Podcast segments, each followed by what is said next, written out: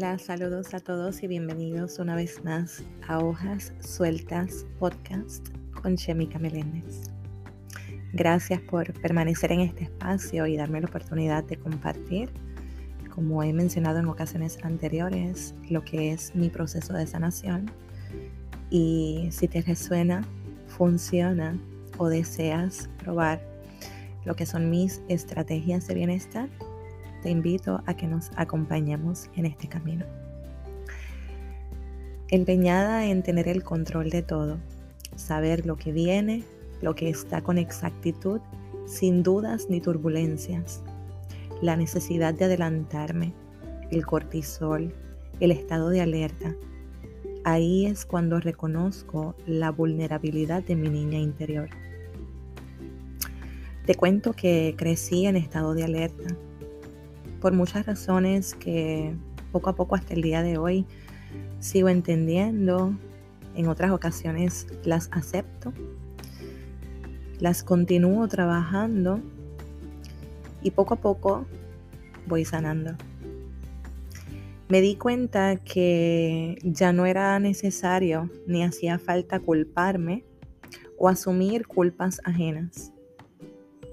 Así es que Escuchar mi voz hace algún tiempo atrás me laceraba. Priorizaba a otros y me preocupaba demasiado que mis acciones, aun cuando las estuviera trabajando en pro de mi bienestar, pudieran lacerar o lastimar a otros. Un mal juicio propio y muy mío. Propicio la paz donde quiera que me paro.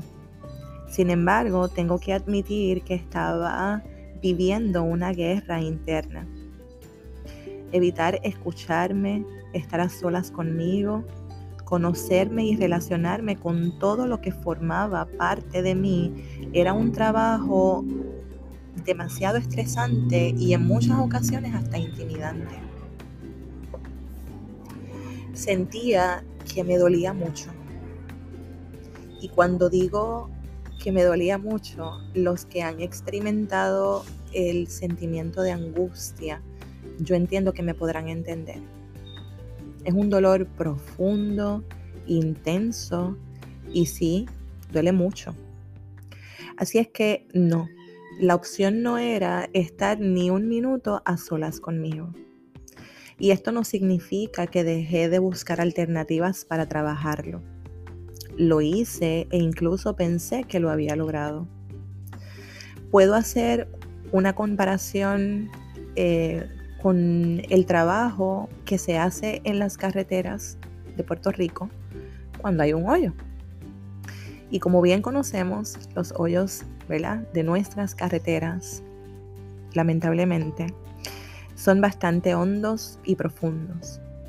Así es que debemos estar en ese estado de alerta constante para que no se nos vaya a pasar ninguno por alto, porque eso nos puede costar demasiado a nosotros y al vehículo también.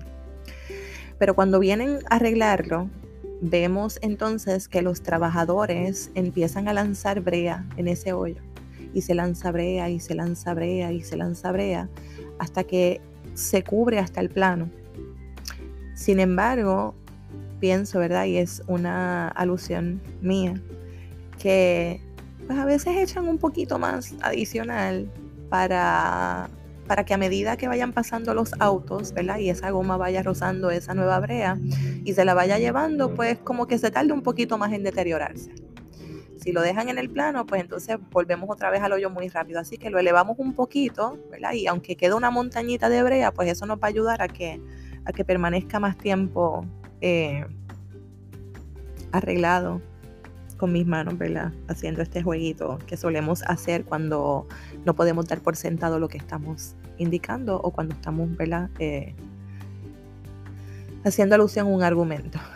Eh, así es que entonces, en esta cuestión de, de las carreteras y los hoyos, pues no podemos descifrar si al auto le es más difícil o complicado coger el hoyo o pasar por el elevado de brea. ¿Y cuál de estos dos crea o, hace más daño ¿verdad? a nuestro vehículo? Así es que Exactamente eso fue lo que yo hice conmigo. Comencé a arreglarme de manera superficial y me decoré con todo lo que pudiera blanquear mis ojeras, tapara mis desperfectos, le di cariñito a lo estético o a lo exterior, a lo externo. Y como última alternativa, por favor, calla y guarda silencio. Y te aseguro que ahí estará todo resuelto. Eso fue lo que hice conmigo por un tiempo. Claro está, en aquel entonces no me di cuenta y pensaba que lo estaba haciendo todo correcto y que ese trabajo pues lo estaba haciendo, ¿verdad? De, de la manera que correspondía. Pero hoy, con otras experiencias de vida, otras circunstancias, con un poquito más de madurez, pues puedo decir que se me olvidó ponerle curita al corazón. Entonces, el asunto no son tanto las heridas, sino el cómo decidimos, elegimos y nos proponemos sanarlas. Y de esa sanación va a depender si vuelven a sangrar o no. Que las cosas pasan, sí, las cosas pasan. Pero la vida nos va a seguir colocando lecciones hasta que aprendamos, y no solamente que aprendamos la lección, sino que podamos aprobar ese examen final. Así es que la solución no es callar. La solución tampoco es silenciar. La solución no es ignorar, tolerar y aguantar. La solución no está en delegar en otros o en cosas externas. Para gracia nuestra, la solución está en ir adentro. Crear esa alianza con nosotros, con nuestro ser. Pero esto, y obviamente estoy hablando a mi juicio, no es algo tan fácil como se comunica. Yo lo puedo comparar con, con colocar nuestros audífonos en nuestros oídos, darle play a, nuestro dispositivo en una música que no es de nuestro agrado. Que quizás podemos tolerar o aguantar uno, dos, tres minutos. Pero ya cuando ha pasado un tiempo donde la, donde la estamos escuchando nos perturba, nos molesta, nos incomoda, se nos hace difícil, primero porque no nos gusta, segundo porque pues nos tensa nuestros músculos, del cuerpo porque nos sentimos incómodos, eh, nos, puede crear malestar, eh, incluso hay una molestia auditiva, ¿verdad? Porque por eso hice hincapié a, que colocamos nuestros audífonos en nuestros oídos para que, tener ese sonido que no nos gusta y que no nos agrada más de cerca. Y entonces pues ya llega el momento en que hay que, apagar, hay que callar, o sea, ya nos molesta y esto es suficiente. Así es que eh, en ese sentido, ¿verdad? Sin contar eh, todos estos malestares que nos provocó esta situación, pues tengo que decir que, que lo que yo trabajé en mí hace un tiempo atrás fue algo similar a lo que les estoy explicando. Pero hoy puedo decir que le llamo bendición a la oportunidad de la vida que nos obliga a llegar ahí, a ese espacio a esa profundidad donde no queremos entrar o donde quizás pasamos, damos una pasadita así rapidita y como sentimos que nos molesta, pues avanzamos y nos movemos de ese espacio. Eh, pero llegan momentos en donde la vida dice, no, es que para tú poder avanzar, ya tú, ya tú me estás demostrando que aprendiste la lección. Pero para yo poder eh, tener la evidencia de que en efecto tú aprendiste la lección, tienes que aprobarme el examen. Y para tú aprobarme el examen, tienes que demostrármelo en la práctica. Así es que por esa razón, la vida nos lleva y nos empuja y nos lanza al vacío, allá donde se escucha el eco de tu voz.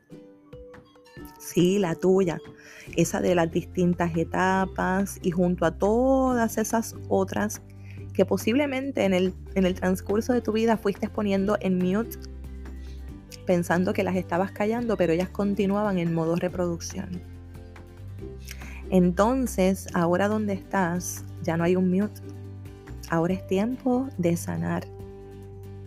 Estás lista y lo que un día dolió, hoy es tu mejor herramienta para bendecir. Reduces el sentido de urgencia y priorizas la serenidad. Ya no callas y honras tu verdad y la comunicas sin violencia. Estableces límites tejiendo hilos de amor. Aceptamos que no hay moldes ni expectativas específicas. También podemos entender cada rol y cada función de los que nos rodean sin juicio, sin ninguna valoración. Simplemente aceptamos lo que vienen a traernos, lo que vienen a enseñarnos, lo que vienen a ofrecernos, según lo que tienen guardado en su corazón. Elevamos nuestra vibración y nos llenamos de poder y ya nada vuelve a ser igual. De hecho, también reconoces que este camino, que en este camino se avanza en cambios, que hay una transformación constante y que comprenderlo nos aparta del mal ego. Es como decir, te quiero y te amo, pero por eso comprendo que en esta ocasión no.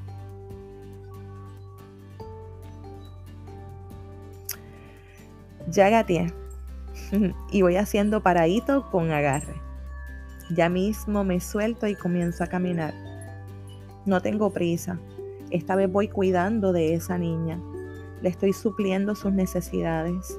Estoy presente y consciente en cada etapa de desarrollo. Le, permito frustrarse, mas no rendirse. Le echo porras y la celebro con amor. La cuido y le enseño a cuidarse sin malicia y en perdón. Lo siento, por favor perdóname. Gracias, te amo. Esa niña a los cinco años tomaba su única foto de bebé. Recuerdo que tenía como nueve meses en esa foto. Es la única que recuerdo. Y mientras la abrazaba, en aquella casa donde crecí, sonaba en el fondo esta canción. El fin pronto vendrá, realizaré mi última escena, mi vida, un acto fue que presenté.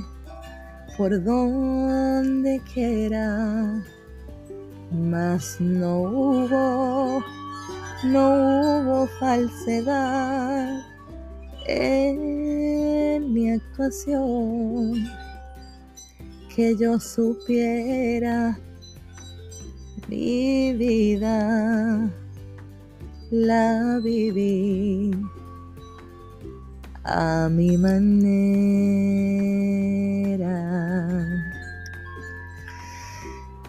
Pero tengo que decir que hoy, en su etapa adulta, esa misma canción sigue siendo su canción favorita. Ahora es un himno de vida. Ya le hace sentido y resuena con su verdad. Si alguien ofendí. Hoy la verdad me arrepiento, pues yo, yo que sentí amor, sentí profundos sentimientos.